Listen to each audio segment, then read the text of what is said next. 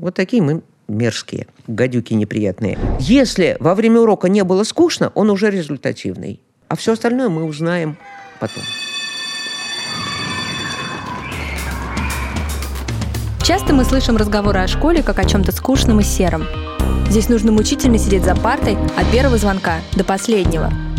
В нашем подкасте мы будем говорить с разными учителями, учениками и родителями о том, как бороться со школьной рутиной. От звонка до звонка. Всем добрый день. С вами подкаст «От звонка до звонка». С вами Катя. И Никита, как обычно, мы добрались до Санкт-Петербурга. Приехали в Анечков лицей и э, с нами Нина Валерьевна Гущина. Это я. Нин, Очень приятно. Нина Валерьевна, как вас правильно представить? Учитель Анечкова лицея. Ну, учитель литературы. И русского языка. У нас история это похожа, как я понимаю, в лицее 1525, который теперь стал уже школой 1500. Мы тоже э, родились из Дворца пионеров, из кружков, из э, студии звучащего слова. Как это было у вас? Как вот лицей вообще произошел? Значит, это был, наверное, 88 год, когда во дворце неожиданно родилась такая мысль. Что-то наши замечательные дети-кружковцы тратят кучу ценного времени в первый план дня на всякую бессмысленную ерунду, а потом только начинают заниматься делом. А давайте мы сделаем для них, для наших кружковцев, замечательную школу, чтобы они не тратили время на ерунду, а сразу были с нами целый день. И дальше начали собирать э, учителей под это дело потихонечку. Набрали сперва один класс, строго из кружковцев дворца. Ну, я тогда еще тут не работала, не знаю, как это происходило, как набирали. Ну и дальше все потихонечку пошло, что базовые уроки понемножку шли, а в основном дети продолжали заниматься тем, что им было интересно, но уже на таком как бы более высоком уровне. А кто придумал? Кому пришла в голову такая идея? Это люди из отдела космонавтики. То есть я так понимаю, что это была более-менее э, коллективная идея. Там была Галина Георгиевна Бажутина, кажется, которая, собственно, ей принадлежала эта идея. Но я, опять же, лично ее не знала. Mm. И вот позвали они на роль директора своего выпускника, выпускника клуба космонавтики Николая Федоровича Трубицына, который поныне наш замечательный директор. И, и дальше вот стали собираться совершенно случайным образом стали собираться люди на разные предметы. Бывало так, что приходил один, не годился второй, третий, четвертый, не годился. Это дети приходили к Николаю Федоровичу и говорили, Николай Федорович, это что-то совсем не история, нам не нравится. Ну, ладно, говорил Николай Федорович, и шел искать что-нибудь новенькое. И потихоньку так вот года за два-три, наверное, сложился очень толковый работающий коллектив. Из него осталось нас сейчас трое, собственно директор, учитель физики Сергей Львович Ильин, вот и я. Ну, а остальные чуть позже приходили, потом начали уже наши выпускники возвращаться на работу сюда. И у вас сейчас э, факультеты? Нет. Мы начинали с этого, э, ну, начинали мы с академического образования. То есть была такая идея, что почему название лицей? В те годы э, начали, да, значит, вот есть, бывает школа, это просто школа, бывает гимназия, это такое высокое образование, такое выше среднего. А лицеями стали называть ПТУ. Да-да-да. Поначалу ПТУ просто стали, переименовали в лицеи. И у нас была такая игра, что да, мы такое ПТУ для будущих научных работников. И система обучения была такая, что вот есть базовый курс, но кроме того есть система спецкурсов. А спецкурсы читались самыми разными, в том числе университетскими преподавателями. В основном, то есть старались туда приглашать человека, который реально этой наукой занимается. А, довольно узкие могли быть спецкурсы.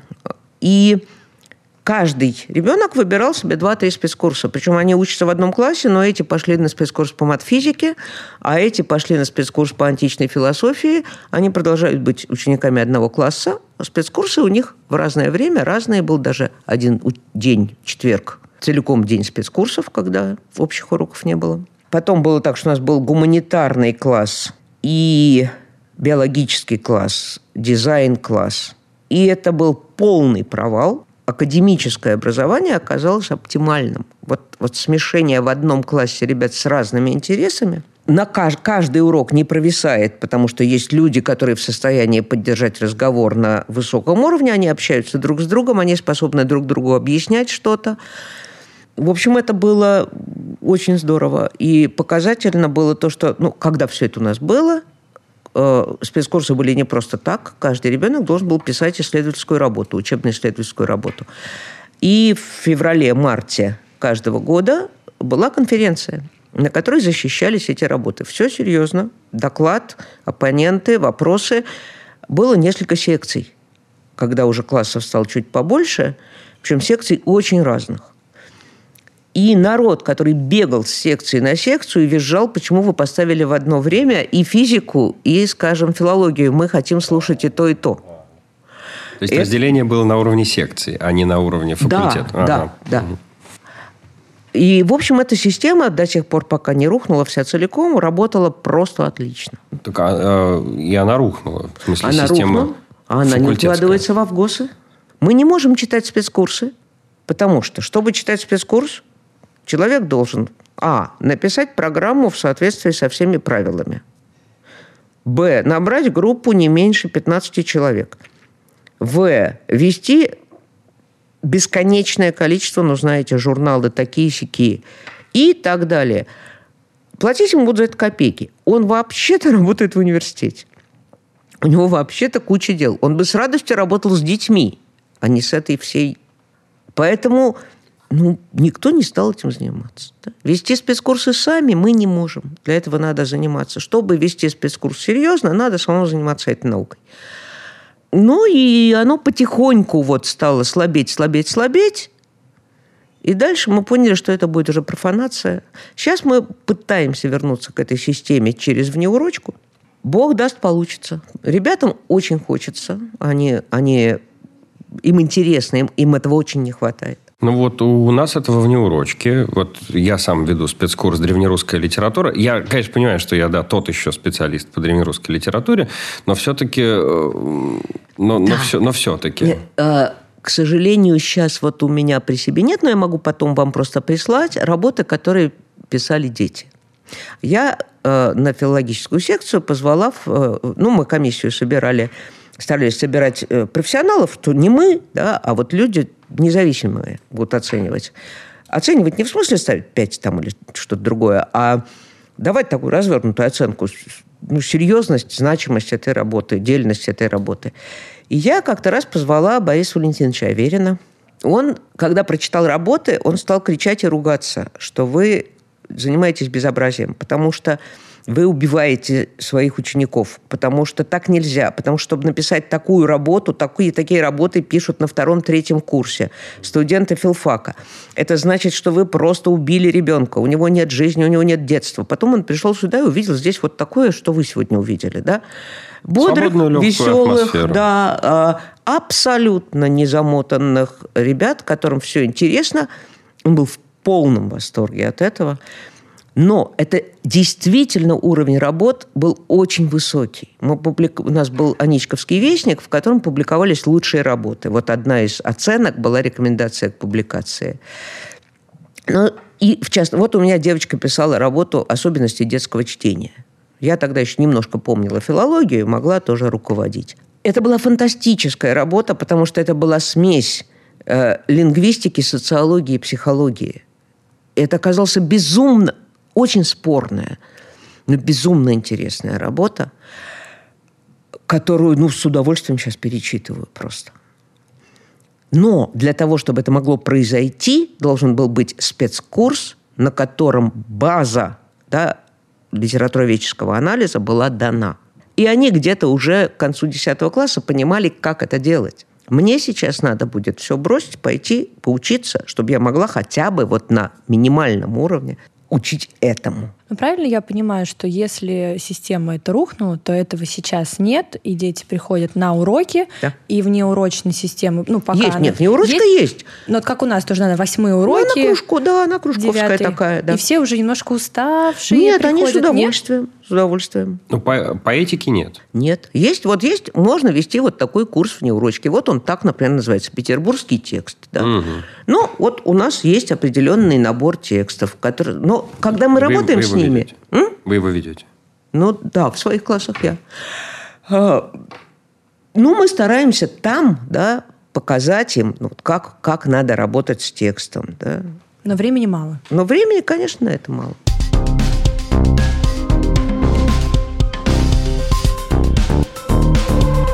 Ну вот у нас э, про- прошла реформа 2013 года по объединя- объединению, слиянию школ в Мы слились. Москве. Да, и в итоге э, ну, в ходе этой реформы лицей вынужден был переехать из Дворца пионеров на Воробьевых горах э, на Красносельскую. И сначала мы потеряли название лицей 1525 Воробьевы горы. Мы стали называться просто лицей 1525, потом школа 1525. А теперь мы вошли в объединение школы 1500, но все равно сохраняем факультеты и все равно сохраняем вот э, у нас э, в нашем здании, в нашем корпусе какой-то и лицейский дух, и курсовые работы пишем. Ну, в общем, конечно, катком по нам проехались. Именно э, сверху, именно реформой.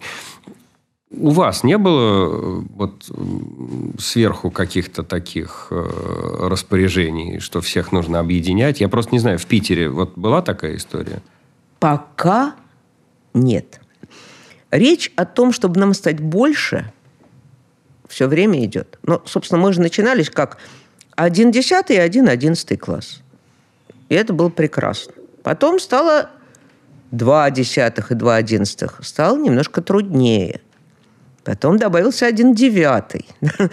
И так далее. И вот сейчас, конечно, мы очень остро это чувствуем, эту проблему. Во-первых, мы уже не знаем всех своих детей. Раньше все лицеисты, ну, они тебя знают, ты их знаешь. А теперь понятно, что вот я хожу, какие-то дети со мной здороваются. Ну, бывает, то такие. И так и не узнаю. Но учителей не набрать. Кстати, про учителей. Вот Вы сказали, вас осталось трое из тех, кто начинал, открывал. Лицей работал сначала. э, А сейчас э, молодых учителей набирают? Кстати, вот, вот Конечно. мы бы пришли, постучались к вам в дверь, сказали, возьмите нас. Конечно, конечно. А, Вот у нас в прошлом году пришла фантастическая девочка-историк. Я началось с того, что я поняла, что на литературе мне не надо, мне не надо преподавать историю для начала. Да? Вот мы говорим о XVIII веке, и, и вдруг я вижу, что народ знает, о чем речь. Я присмотрелась туда-сюда и думаю, вот это нам повезло, вот это круто, вот это замечательно. Вот. У нас вообще вот филологов молодых три, три шту- штуки замечательные тоже. Последняя девочка пришла тоже два года назад. Тоже замечательная оказалась, очень хорошая. Человеку хочется, человеку интересно, он приходит, начинает работать, видно, все хорошо, отлично. Видишь, филологи есть, все, нас уже не возьмут. А мы уже тут облизывались на какую-нибудь стажировку, приехать, обменяться специалистами. Вы к нам, Это мы очень к вам. интересно. Вот это, кстати, интересная идея, ее вполне можно обсуждать, потому что очень интересно смотреть, как э, по-другому. Это, это, очень, это очень важно, это очень здорово. Так что вполне можно. Все, мы берем на карандаш. Ну, у вас лицей с восьмого класса. Да. Восьмые, девятые, десятые, одиннадцатые. Да. Да. Как можно поступить в лицей? Вот у нас, э, я когда поступал, я помню, что, э, во-первых, писали сочинения, и до сих пор вот это эссе. Эссе, причем на какую тему такую? Окно, там, река, лестница, зеркало, часы, булка. Ну, что-нибудь такое. И мы смотрим, вот э, как вообще ученик мыслит, как он складывает слова в предложение. Э, Не пишет ли он формально, зашоренно, да.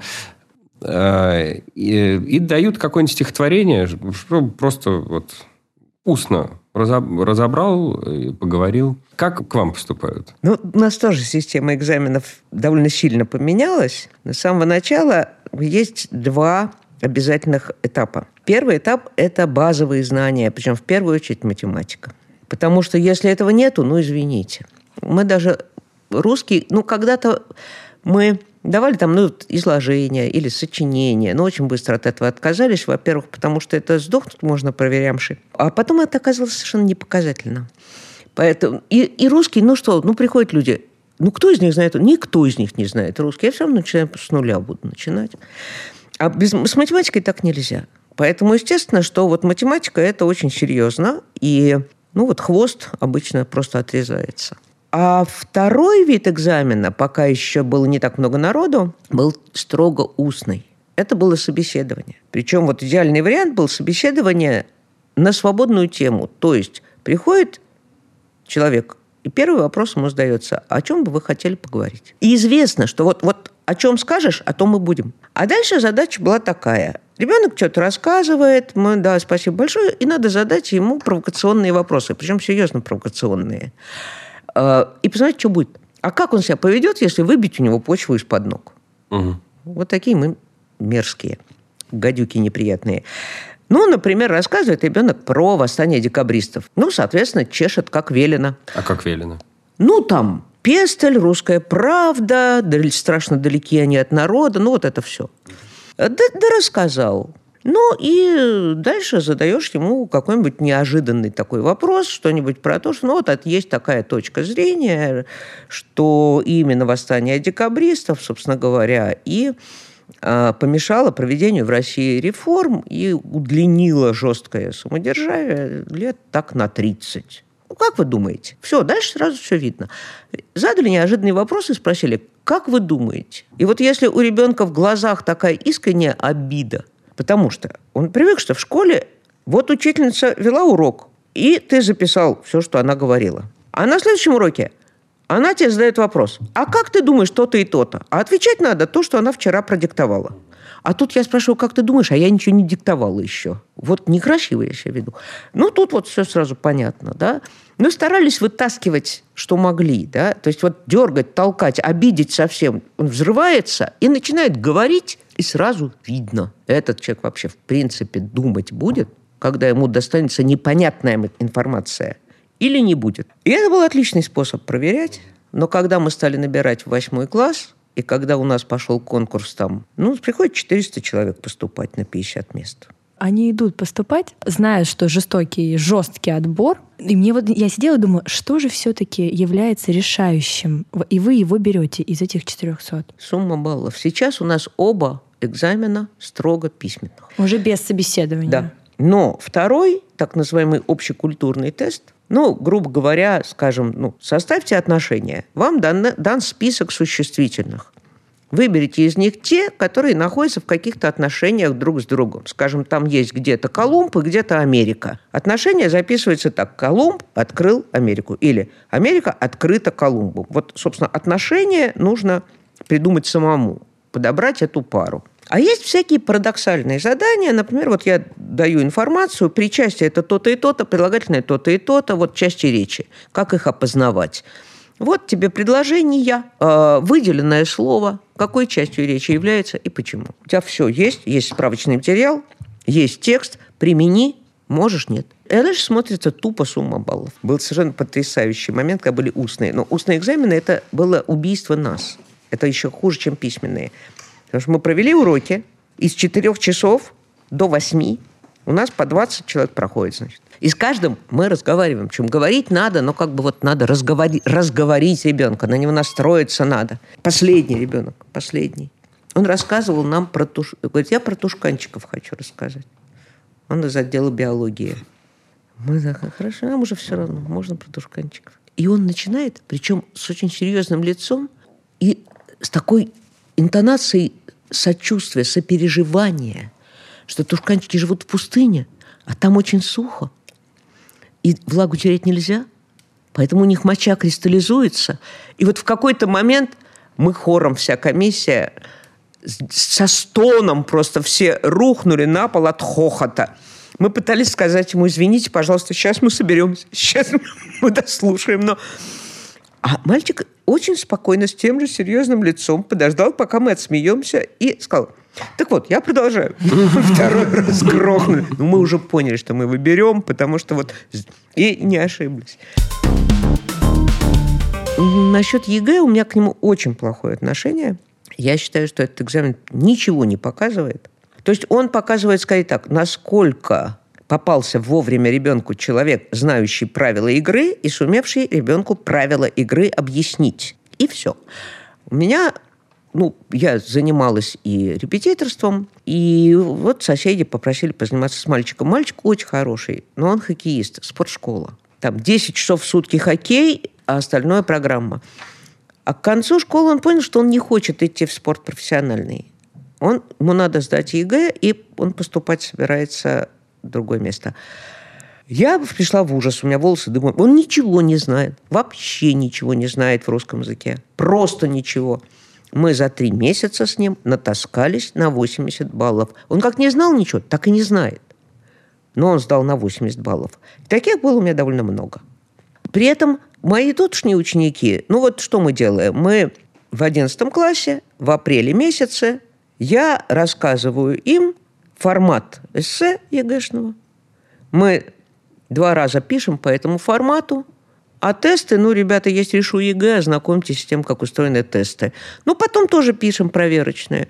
Ну, в общем, результат в этом году у нас средний балл 92, благодаря тому наличию одного ужасно ленивого дисграфа, который всю дорогу не делал вообще ничего. И еще и дисграф. Поэтому он со своими 60 резко понизил средний балл по классу. А, Но все все равно занимаются репетиторами нет, же. Нет. нет. Я проверяю потом, постфактум. В этом классе у одного мальчика был репетитор, и тоже причина была, мальчик ленивый. Репетитора взяли в январе в 11 классе. Они просто знают русский язык, а потом я объясняю, ну я, поскольку эксперт ЕГЭ, я объясняю, как это сделать, вот, вот что проверяют, вот критерии. Поэтому строится работа вот так, и они быстро, на два месяца они это запомнили, потом выкинули из головы, все, больше не нужно идеально работает. Но русский очень простой экзамен, но он ничего не показывает. Он показывает натасканность в любом случае. И когда проверяешь, это видно. Умный ребенок, не натасканный, получит ниже, чем тот, который вот лепит выученные фрагменты, а ты придраться не можешь. А вот извините. Ну, раз уж про ЕГЭ спросили, а как вам э, декабрьское сочинение? По литературе. Полная ерунда тоже. Мы, но дело в том, что мы очень спокойно к этому относимся. Но опять под конец объясняешь, как делать. Чтобы у тебя была раскрыта тема. Написал сочинение, написал, молодец. Теперь прочитай отдельно вопрос темы и свое последнее предложение. Если оно ответ на этот вопрос, сдавай. Если нет, допиши еще одно, чтобы был ответ. Все. Ну, в общем, ЕГЭ – это не, не показатель, итоговое сочинение не показатель и профанация. А вот э, про учительские конкурсы хотел да, вас про... спросить. Учитель, учитель года, например. Вот э, Екатерина Анатольевна, она хотела поучаствовать в конкурсе я «Учитель я года». Зачем? Э, я не знаю. Я говорю, Кать, зачем? Кать, зачем? Я потом не смогла ответить себе тоже на этот вопрос. Я заинтересовалась, думаю, так, а почему? Я знаю, почему заинтересовалась. На мой взгляд, что... такая же профанация. Я, я решила просто, знаете, внутреннее ощущение показать что может быть по-другому, что урок может быть другим. Мы смотрели в магистратуре эти уроки не настоящие, где все в белых рубашечках сидят, вот выученные слова, и учитель тоже такой нарядный показывает какую-то сингапурскую систему. И вот мы смотрели, ну и смеялись, и думали, ну это же ужасно, это не настоящий, не рабочий урок. Надо приходить, когда вот мы кричим, размахиваем руками, переходим, что-то там бумажки, что-то пишем. Вот это, вот это, я считаю, урок для учителя но, но, года, но... России, мира и так далее. А ты до сих пор хочешь туда вписаться, да? Пойти вот, и попробовать. Э, э, Изменить партию изнутри. Я честно скажу, э, ну, я слышала про случайная знакомая коллега из другой школы, значит, она к этому конкурсу готовилась. Я просто видела краем глаза, как она бегает и что она делает.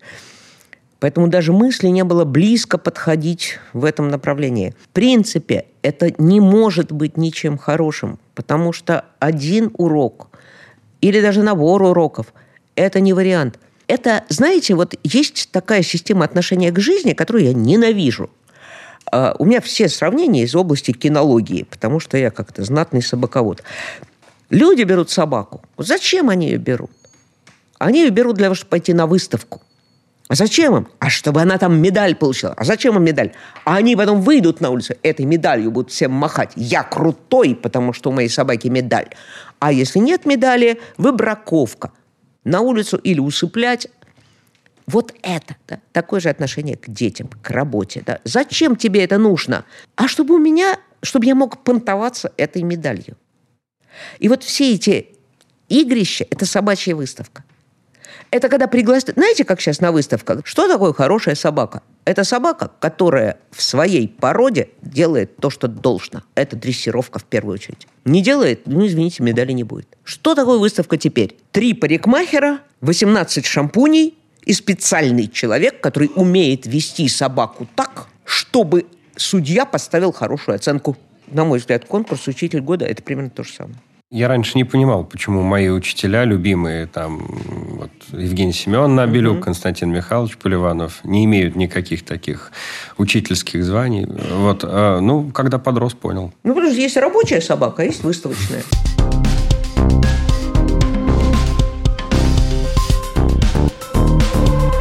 В связи с этим, конечно, хочется спросить, что такое успешный урок. Я ненавижу слово «успешный». Давайте поменяем эпитет. Результативный. Это сильно позже можно понять. Я не знаю никогда. Часто кажется, было здорово. Вот весь урок было здорово, мы говорили, я не чувствовала, что провисает что-то. После урока люди еще подходят и задают какие-то вопросы, и никто не говорит, а вы знаете, уже время вышло. Да? А потом выясняется, что с этого урока никто ничего не усвоил. Но а, я просто очень хорошо помню, как много лет назад прибежал наш выпускник – программист, а, он прибежал через два года после выпуска. Он влетел в лицей, увидел меня и завопил. Ни здрасте, ничего. Я все понял.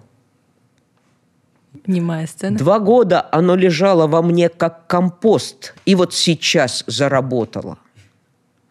И я с тех пор выдохнула, потому что э, это все равно потом будет понятно. Потому что сейчас закладываем, мы закладываем что-то, оно куда-то улеглось.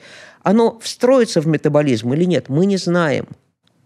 Если во время урока не было скучно, он уже результативный. А все остальное мы узнаем потом. А все эти методики, книжки, э, какие-то идеалы? Я не знаю. Я правда не знаю методик. Вот честно. А, я работаю, получается, получается. Ну, вот какие-то есть там хитрые приемы, я знаю, но мне трудно получается. Это вот это вот какие-то там картинки, вот коллажи какие-то. Я не знаю, я не знаю, как это делать. Это не потому, что это плохо.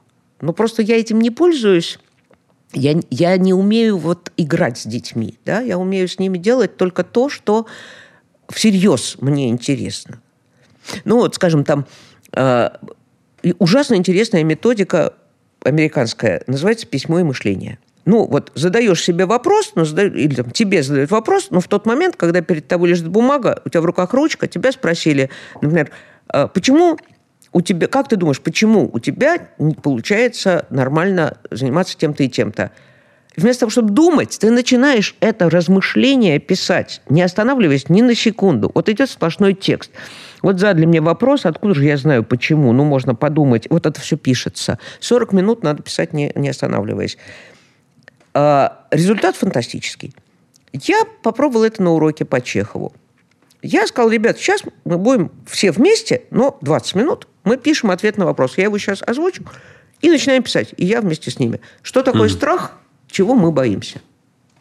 С опорой на... Нет, никакой опоры. Просто задача копай в себе вот, вот этот ответ на вопрос, что такое страх, чего я боюсь. И пиши, пиши, пиши, ручку не отрывая. Угу, угу. Так а при чем здесь Чехов? Сейчас скажу.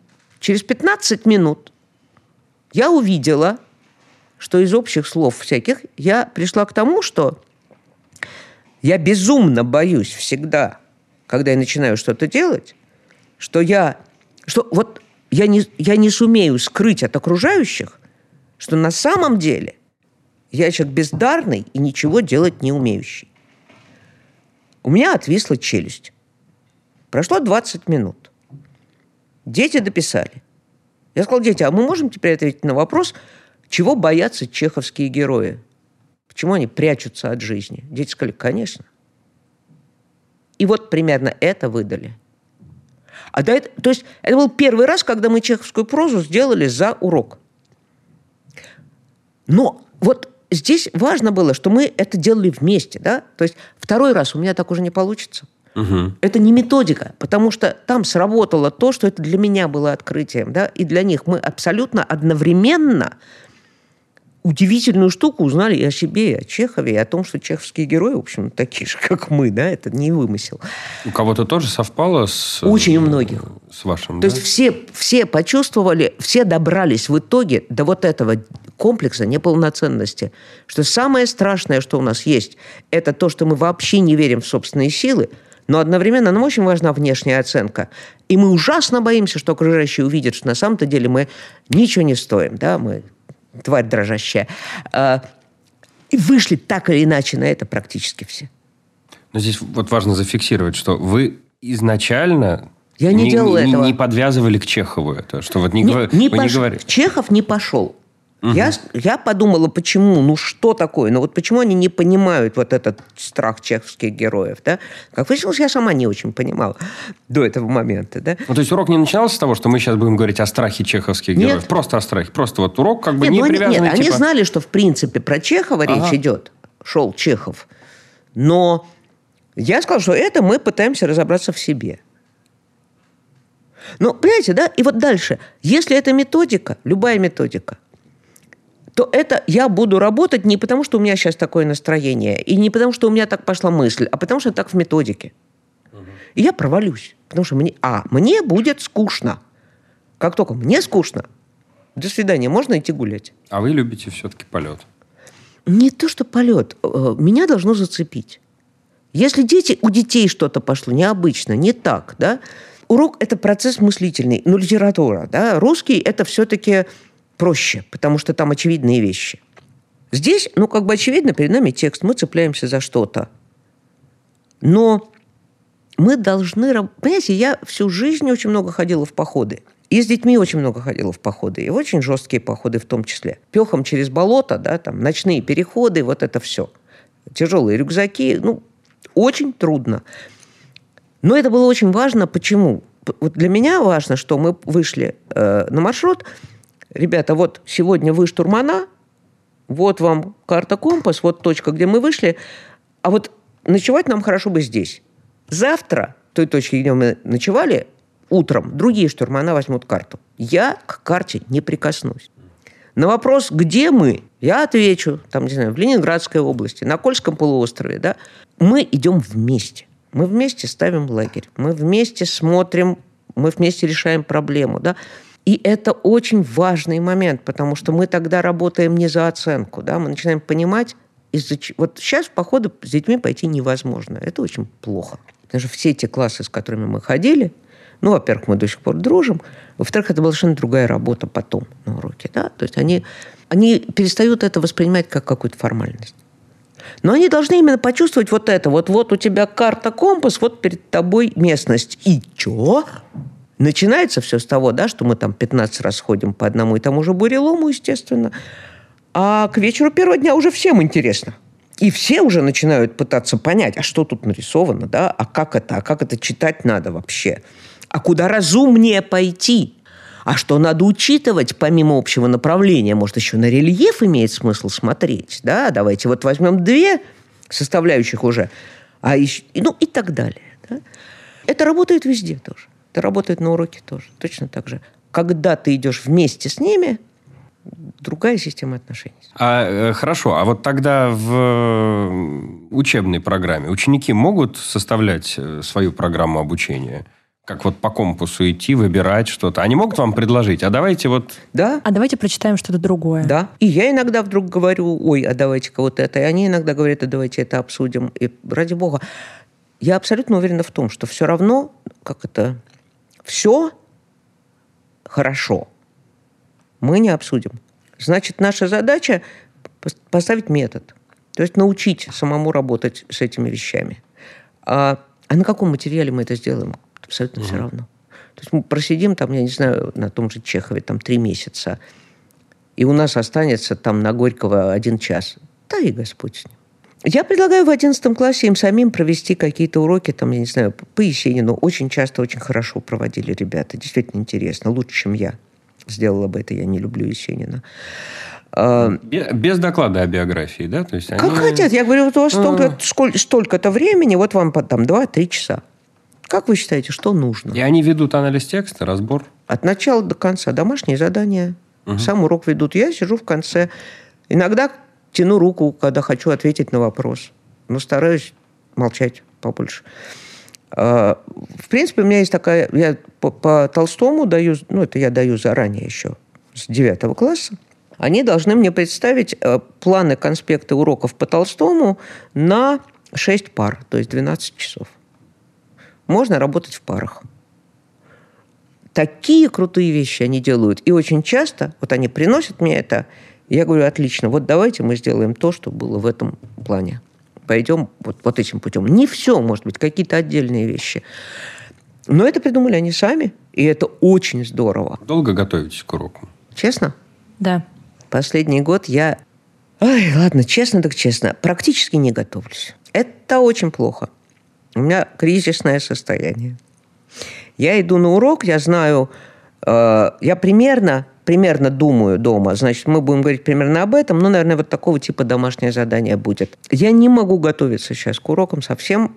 Я очень боюсь, э, мне нужен какой-то отдых, какое-то переключение Потому что если я буду готовиться, я буду использовать старые наработки все. И, э, ну, это проще, да? Поэтому я плохого соз... использовать старые? Не пойдет. А, вас не цепляет? Поэтому я создаю себе ситуацию вызова, что я прихожу на урок, я не знаю, как, как будет, и мне надо будет быстро реагировать. Ну, знаете, да, как вот, если это байдарочный поход, вот как идти непросмотренные пороги. Нагрузка у вас большая? 12 часов получается, да, плюс там же две внеурочки, это 14, плюс 3 часа в 11. 29 уже? 17, 17, 17. А, господи, угу. я там 12 плюс 14 Нет, делала. это я суммарно. Суммарно. Суммарно. То есть меньше ставки даже в этом году и без классного руководства. Простите за такой вопрос. Эм, как же с зарплатой? Дочь выросла, живет самостоятельно. На нее тратиться не надо. Ковид не позволяет никуда вдаль поехать за большие иностранные деньги. Пенсия, добрая пенсия, сколько там я получаю, 12 тысяч, что ли, у меня, или что-то в этом роде. Но пенсионный проездной, 600 рублей на месяц по городу и бесплатно в электричке. До дачи доеду. Собачка сейчас маленькая, на еду хватает. Ну вот в Москве говорят, что в среднем учитель получает э, что-то там типа 80 тысяч или что-то нет, такое. Но меньше. это, но это нет, но это неправда. А. Это неправда. Это, мы это не говорят. получаем. Это средняя температура по больнице, ну, да. один столько, другой столько. И чтобы э, зарабатывать много, нужно очень много работать. Нужно ну, практически две ставки иметь, чтобы, чтобы вот... Общем... Видимо, поскольку у меня вот этот весь комплект регалий, да, плюс всегда было классное руководство, с классным руководством, и это получалось порядка 50 в месяц.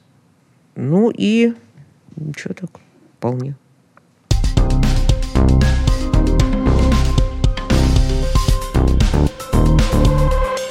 Ты спросила учеников своего класса шестого, правильно? Да. Да, э, сказала им, что мы едем вот в Петербург. Показала и, фотографии. Э, да, будем Нине, Нине Валерьевне задавать вопросы и, и попросила написать. Вот, а что, что бы вы спросили у учителя из Петербурга? Повыхватывали листочки и начали писать. А, они спрашивают, Самый популярный, да, самый популярный вы уже ответили. Я им э, скажу, чтобы все послушали и нашли ответы на свои Какой вопросы. Самый популярный? самый популярный был, почему нет начальной и средней школы? А, я практически не ответила. Мы не умеем учить начальную и среднюю школу. Мы и восьмой с трудом научились. А в чем сложность? Потому что... Они маленькие.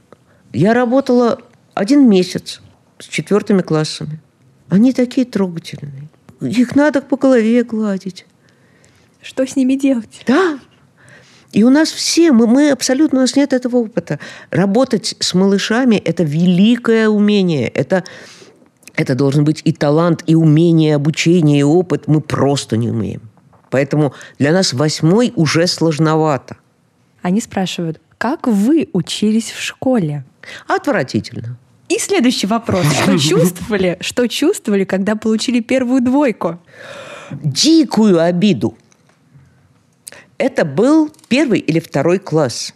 А дело в том, что я очень рано начала читать, и э, я начала читать в 4 года, и очень быстро. И где-то в 5 или в 6, это был точно еще детский сад, я прочитала, например, «Отверженных Гюгу».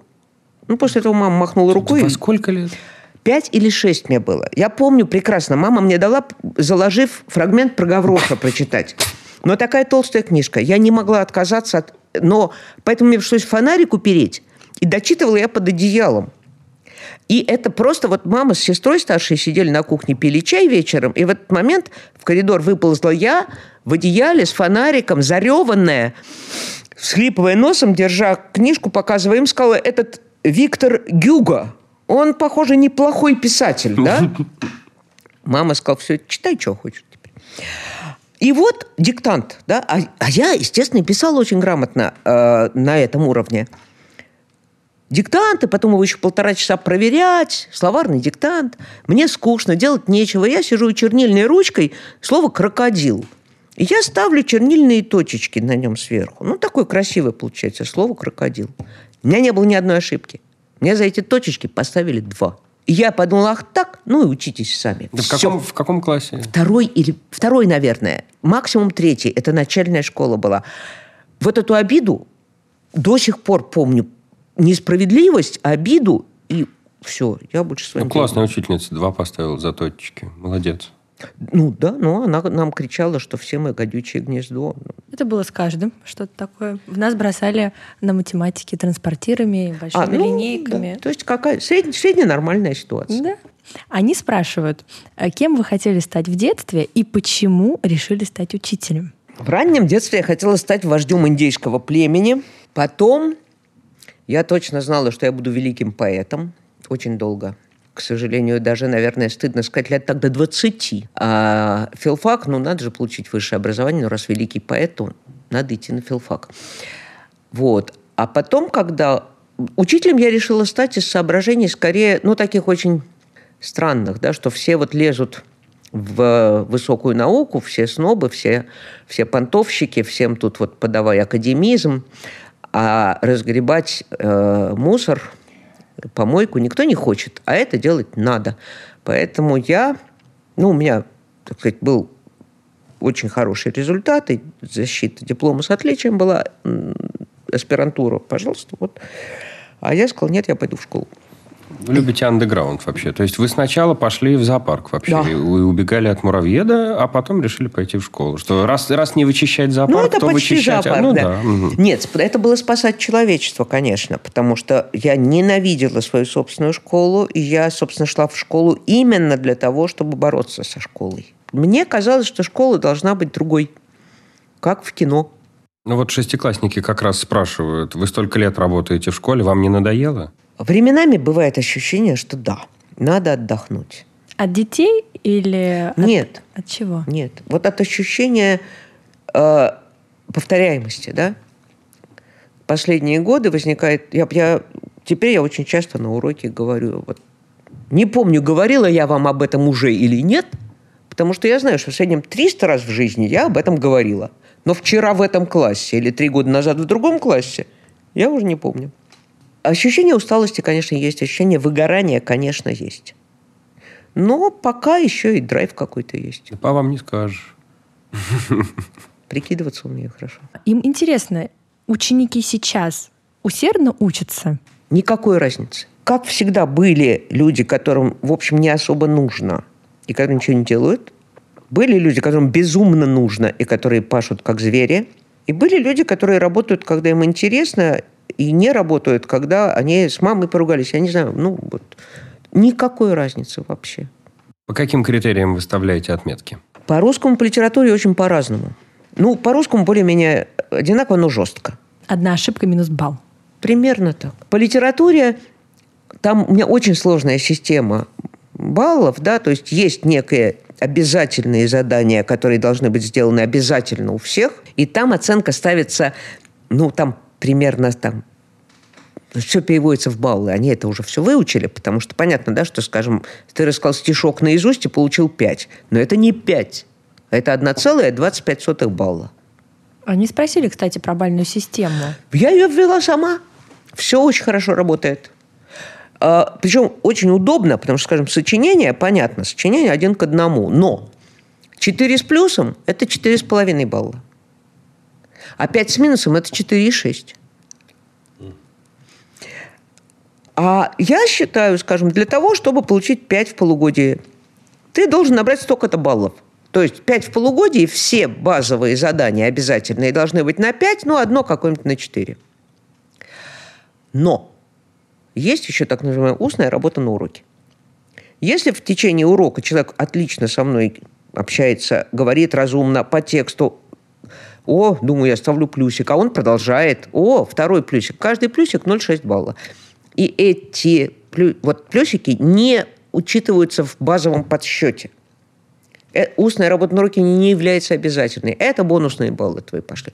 Поэтому у тебя могут быть тройки за сочинение, потому что ты еще не умеешь их писать толком, потому что у тебя речевые ошибки, потому что у тебя композиционно черти что, да.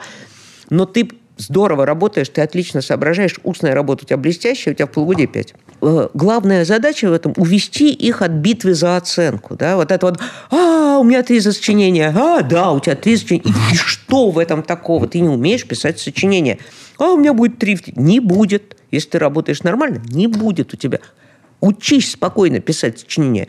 Три показывает, ты пока еще не умеешь этого, этого и этого. Они очень быстро привыкают, и исчезает вот эта вот беготня за «мне обязательно нужно там». Да не нужно это тебе. Ребят спрашивают, у вас есть идеал учителя? Кто ваш идеал в преподавании? В последнее время Надежда Ароновна Шапира. А, а когда-то раньше? Когда вы начинали? Совсем давно ну, идеалы преподавания, вот были люди, которые меня поразили. Я помню, что на один, один из моих первых уроков русского языка, как раз в четвертом классе, пришла мама моего приятеля, учитель русского языка, а, замечательный совершенно человек. Она пришла просто, ну, послушать и помочь, потому что она понимала, что я ничего не знаю. Посмотрите, как получается. Она просидела весь урок и сказала мне такие слова. Сказала, Ниночка, вы будете замечательным учителем, замечательным. Это видно потому, как эти дети, вот две недели прошло, они безумно вас любят, безумно. Потому что только безумная любовь помогает им высидеть 45 минут такой скукоты.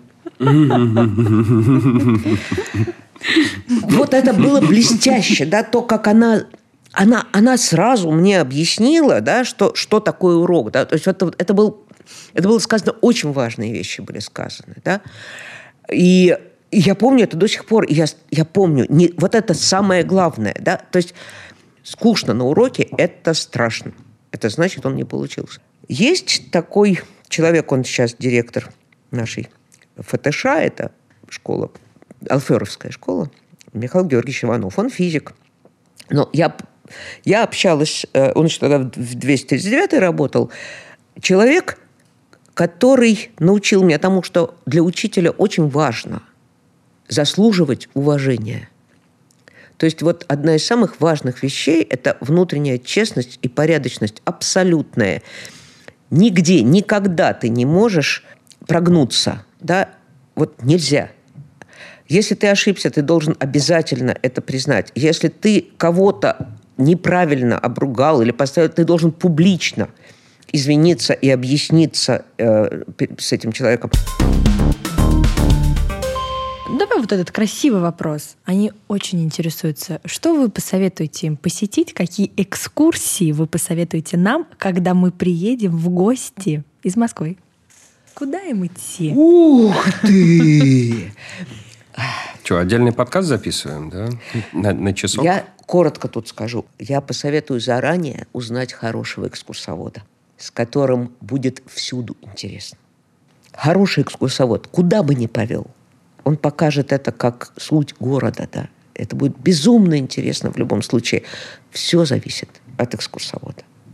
А вы можете посоветовать хорошего экскурсовода? А, я могу предложить. У меня есть несколько знакомых. Но вот есть человек, который водит фантастические экскурсии. Он есть на Фейсбуке Татьяна Мэй.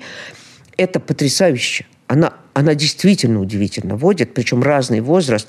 Но это очень серьезно, много, и она кучу всего знает. Она прекрасная. Если удается, удастся с ней договориться, это просто замечательно будет. Отлично.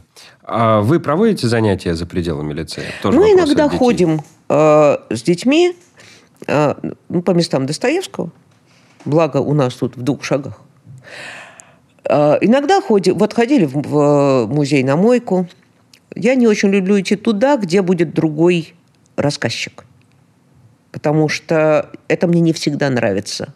Но в целом выход за границы дворца требует э, на урок. Требует для меня такого количества бумаг, что я, мне просто последнее время лень. Очень жаль. Я бы с удовольствием. У нас Но тоже. очень редко. Да? От детей вопросы у нас закончились? От детей закончились. Это был шестой Л. Л-класс, да. Ребята, если вы нас слышите, вы супер. Спасибо. А, ну что, финальные вопросы от нас. Кто герой нашего времени, как вам кажется? Вот вопрос так вопрос. А, э, а есть у нашего времени герой? Ну, то есть сейчас можно было бы легко что-нибудь соорудить. У меня ощущение, что время без героя. Без... И это очень хорошо. Время без героя, без пафоса. Время ждущее героев. Я вот э, летом тут мне довелось ехать э, с дачи в город на такси. Ну, потому что надо было маму отвезти к врачу, а маме 90 лет. На полтора часа дороги приехал молодой мальчишка. И, ну, полтора часа ехать. Завели разговор. Значит, мальчик из Тотемского района Вологодской области. Школу закончил таксяк, в армию пошел в ВДВ. Ну и так, слово за слово – я была счастлива. Я решила, что это мне личный подарок от Яндекс Такси просто. Вот этот мальчик, потому что он вернул мне веру в человечество. Вот, наверное, да, такого мальчика я бы и с удовольствием назвала героем нашего времени. Мальчишка, ну понятно, да, его никто не учил, ему никто ничего не давал специального отдельного. Он сталкивается с чем-то и думает об этом, и спрашивает, и приходит к выводам, и рассуждает, и он умеет слышать. У него есть свое мнение, но он слушает дополнительную информацию. Потряса... Я спрашивала, естественно, просто обо всем на свете. Я просто проверяла, я тыкала туда, сюда, думаю, где я услышу вот эти заготовки, штампы. Где я пойму, ага, он из этого лагеря. Нет, он из этого лагеря. Он ни из какого не из лагеря. Он очень хороший мальчик 25 лет, который, ну, просто очень, он хороший человек. Вот из таких людей, да, герои времени и должны, вот хорошо бы, чтобы они появились, да, это человек, из которого не сделать э, орудие никакое, никуда. Без пафоса, да, без идеологий, без знамен и речевок. Думающий, спокойный, неозлобленный, делающий себя достойным человеком. Наверное, так. Я думала про вопрос. Про спокойствие, про то, как возвращаете себе силы, драйв, какой-то ваше. Подумала, что мне нужна музыка э, из фильма «Чудак» из 5 э, Б. Я когда думаю, я, мне только подумать о, об этом фильме, мне сразу как тепло, мне что-то оттаивает, когда я сталкиваюсь в школе с э, злостью детской друг другу, э, ко мне, вот к этой школе. Я думаю про этот фильм, мне как-то легче становится. А вы? Какой-то фильм, книга, состояние, прогулка, мысль? Есть у меня од, од, один вариант стопроцентно работающей терапии, но вот давно не получалось по разным обстоятельствам – это зимний поход. Жесткий зимний поход, не детский, а настоящий. Ну, вот как мы ходили там на Баргузинский хребет, Алтай, Камчатка. Но последние два года не ходили. Потому что зимний поход – это минус 40, горы. И ты вдруг понимаешь, что такое истинные ценности этого мира. Их ровно семь штук. Это пить сухо, есть тепло, спать, друзья, красота. Все остальное – шелуха. Я думаю, никто не придумает финала лучше. Да, мне тоже так кажется. Это лучший финал. Э, Спасибо. Спасибо большое. Стало теплее. Не за что. Очень с вами приятно было встретиться и поговорить. Очень. Это был подкаст «От звонка до звонка». Слушайте нас на всех платформах. Ставьте лайки, пишите комментарии. В описании вы найдете наш почтовый адрес.